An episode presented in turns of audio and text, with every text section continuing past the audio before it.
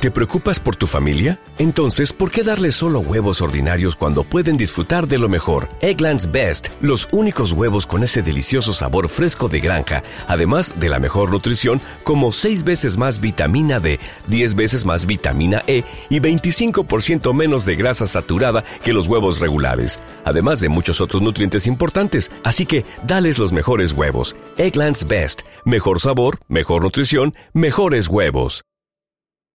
Bueno, pues es que caso, gracias por venir. Y como ven, no queremos consumir mucho tiempo, pero sí queríamos un poco, como decirse, hablar de nuestro libro, ¿no? Un rato. Nosotros queríamos hablar un poquito del concepto de empresa abierta y sobre todo para situar algunos conceptos, ¿no?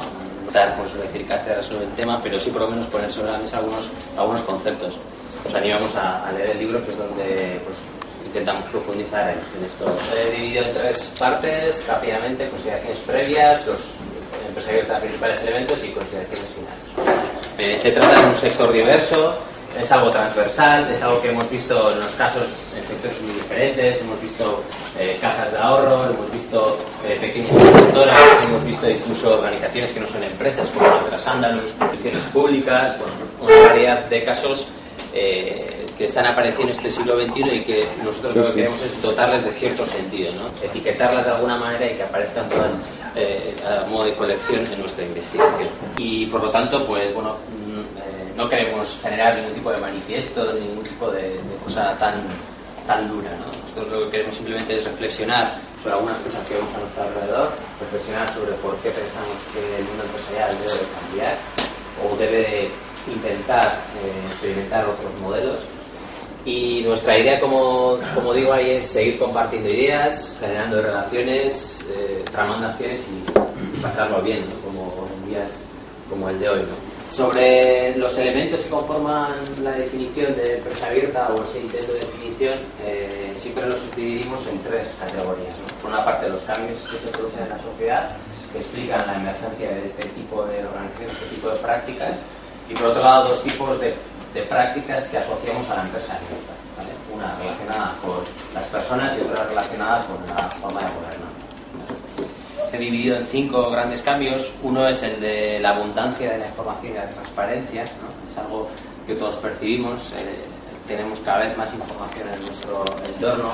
Eso hace que cosas como la economía la atención o la necesidad de llegar y captar la atención de las personas sea cada vez más importante eso hace también que tengamos que tener unas habilidades informacionales o de gestión de la información pues mucho más potentes que lo que debían de ser hace unos años.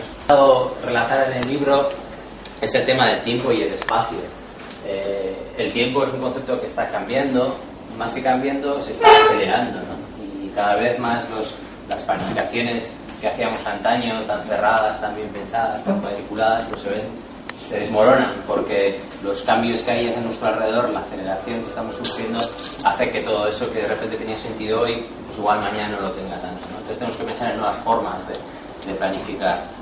Mm, también eh, el concepto tiempo y lo asociamos al concepto espacio, que también se va haciendo casi casi líquido, ¿no? Es decir, cada vez la hibridación entre el espacio físico y el espacio digital es mayor. Eh, hablamos de Internet de las cosas, por ejemplo hablamos de eh, realidad aumentada. Otra de las cosas que hablamos mucho en la investigación es sobre el conocimiento, no solo como factor competitivo, que eso más o menos todos lo tenemos asumido, aunque luego llevarlo a la realidad es, muy difícil, pero sí que sobre el conocimiento hablamos, por ejemplo, de quién posee el conocimiento hoy. Hablamos de conocimiento profano, de saber aprovechar el conocimiento que está en la sociedad, en las personas, que no solo tenemos el conocimiento experto que está dentro de la organización, sino que podemos acudir a ese conocimiento, porque a las tecnologías de la información es fácil de conectar hoy en día.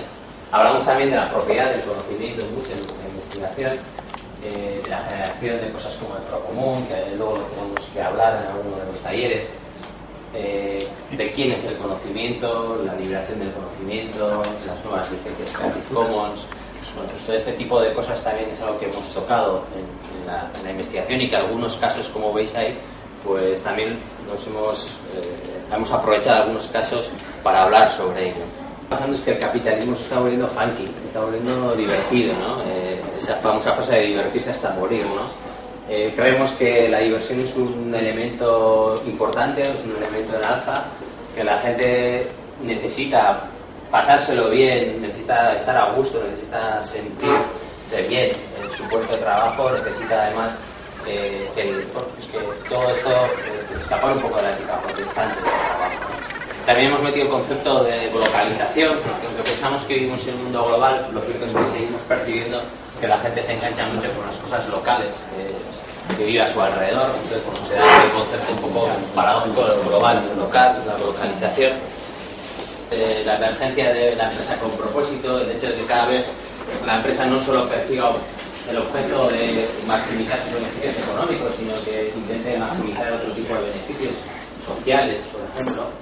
Y vemos, bueno, en nuestra investigación hemos, hemos visitado bastantes empresas con, este concepto, ¿no? que le hemos querido dar bastante, bastante importancia. Hay otro taller a la tarde para hablar sobre empresa social, sobre qué es, qué no es, qué sentido tiene o cómo la podemos empujar, ¿no? o si tiene interés para la, para la sociedad. Junto con esos cambios, eh, luego hemos visto o hemos intentado eh, encuadrar la investigación de empresa abierta diciendo que la empresa abierta sobre todo se digamos, se define porque pone a la persona en el primer lugar, ¿no? que la persona es, como digo ahí, el principio de todo. Y ahí hemos estado investigando otra serie de conceptos.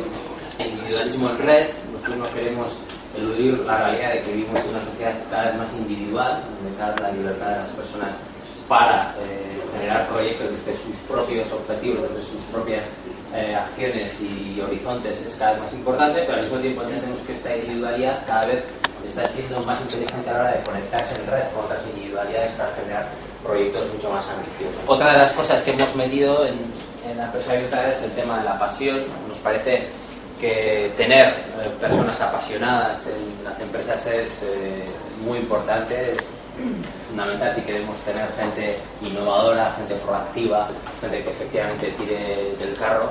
Y por eso eh, hemos estado leyendo con mucha atención lo que Pekaiman ha escrito y hemos estado viendo casos de empresas donde las personas sean apasionadas de, su trabajo, ¿no? Y cómo se convive personas apasionadas, personas libres y personas también que debemos de motivar para, para conseguir todo lo anterior de una manera diferente, ¿no? Viendo un poco de las motivaciones extrínsecas o exteriores a la persona y impulsando más las motivaciones que vienen del interior, ¿no?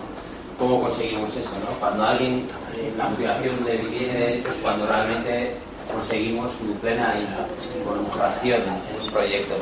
También le hemos dado vueltas a la motivación intrínseca, a conceptos como la autonomía, el, sentimiento de competencia, el sentirse uno competente en algo, el propósito, el progreso, la pasión como elementos que activan esta motivación intrínseca. Por supuesto, un elemento muy importante para nosotros es el de la inteligencia colectiva y las comunidades. Antes decíamos que el conocimiento es lo tenemos que buscar cada vez más fuera de nuestras organizaciones, porque cada vez en la sociedad hay más conocimiento y tenemos más tecnología para conectarlo. ¿no? Pero esto de conectar conocimientos dispersos, eh, bueno, pues parece o puede parecer fácil en un primer momento, pero tiene, tiene su. ¿no? ¿Cuáles son las claves de, de esta emergencia, de esta inteligencia colectiva?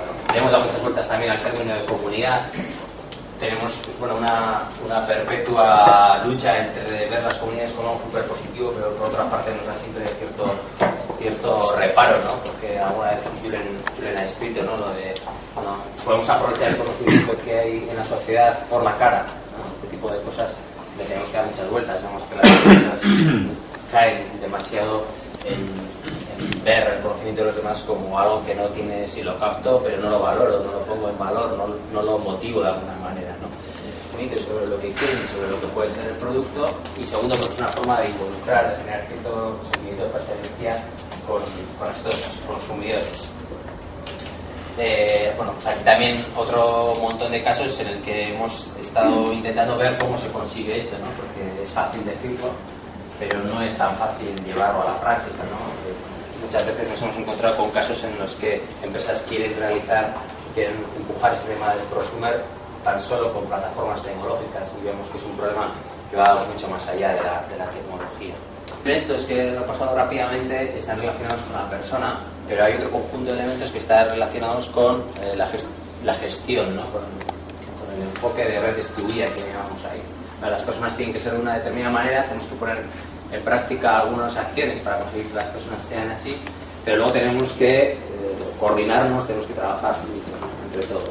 Pues, todas esas prácticas de trabajo en conjunto las hemos eh, incluido en este bloque de gestión con, con enfoque de red distribuida.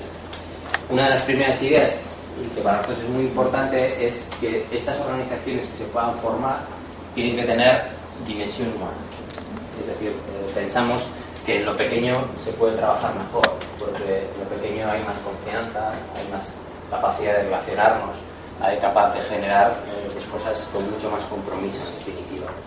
Entonces, eh, pues pensamos que no es, eh, no es una empresa abierta, no sea una empresa que crece sin límite, sino que tiene un límite de crecimiento. Crece, por lo tanto, si una empresa no puede crecer está, está en infinito, porque perdería todos sus valores de los que hablábamos antes, la forma en la que podemos crecer es por desagregación es decir, por rompernos, por dividirnos cada vez que llegamos a cierto tamaño. Esta interconexión normalmente no la estamos buscando a través de jerarquía, la estamos buscando a través de un sentido compartido, por ejemplo, o de unos valores, no me gusta la palabra compartido. ¿no? Pero bueno, en definitiva, el buscar eh, ser, mantenernos pequeños, aunque hagamos muchas cosas.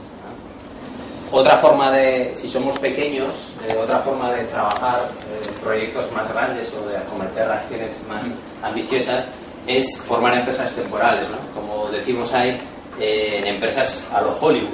Es decir, nos juntamos un montón de personas, especialistas en un montón de áreas, hacemos un proyecto, rodamos una película, el de las cámaras, el de la luz, el del sonido, los actores, el director, etcétera y cuando se termina la película los dispersamos.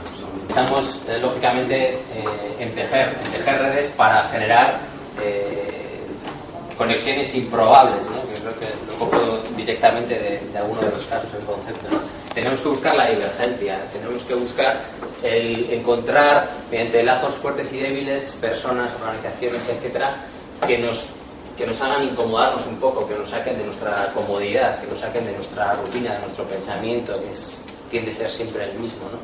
¿Cómo hacemos para juntarnos diferentes personas y generar esa diversidad? ¿no? Eso le llamamos sensibilidad, ¿no? el poner fuerzas contrapuestas para, pues, para generar cosas diferentes. ¿no? Pensamos que uno de los problemas de la organización actual es que tiende a evitar la divergencia precisamente, tiende a, a homogeneizar el pensamiento, a, y todo lo que sea diferente, todo lo que incomode, eh, se barra, ¿no? Para que no moleste, ¿no? Modelos de gobernanza también eh, tienen que cambiar, o pensamos que la empresa abierta son diferentes, más que tienen que cambiar, son diferentes en la empresa abierta, y son modelos que tienen que ver con conceptos como la pluralquía, por ejemplo, ¿no? El hecho de que las personas puedan decidir adherirse a proyectos en lugar de que, por ejemplo, pues sería lo contrario a la democracia, donde digamos, el, la mayoría incide sobre las acciones de la minoría. ¿no? Pensamos que en la economía en la que nos movemos, cada uno de nosotros puede apostar por los proyectos y adherirse a ellos, ¿no? sin necesidad de entrar en proyectos que a uno no le terminan de convencer. Y eh, bueno, pues aquí hemos visto también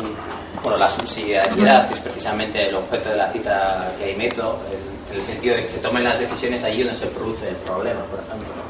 Bueno, como veis, en este apartado de gobernanza hay varios conceptos que determinarían cómo es la empresa abierta y cómo gestiona eh, los problemas de toma de decisiones y de coordinación en su interior. Nosotros eh, pensamos que la web social ha sido un poco la que ha potenciado, la que ha hecho posible que todas estas nuevas formas de organizarse sean posibles y, bueno, y por lo tanto nosotros le estamos agradecidos también a, a la web social que primero nos haya permitido establecer una red de relaciones como esta, que seguramente sin esa web no hubiera sido posible y segundo le agradecemos también que ponga los instrumentos y ponga los valores culturales necesarios como para que la empresa abierta pueda tener hoy en día su lugar. Nosotros somos conscientes que a veces los conceptos, los conceptos que manejamos bueno, pues son bastante abstractos, son difíciles de identificar, son difíciles de, de, de ponerles cara. ¿no? Entonces lo que vamos a intentar es eh, wikificar toda esta investigación. Es decir, vamos a intentar lo que está ya en el libro más lo que vayamos haciendo, lo vamos a ir eh, retransmitiendo, entre comillas, en directo, lo vamos a ir eh, publicando de forma que todo el mundo pueda seguirlo y pueda ir aportando pues, las ideas y los enfoques que estime oportunos. ¿no?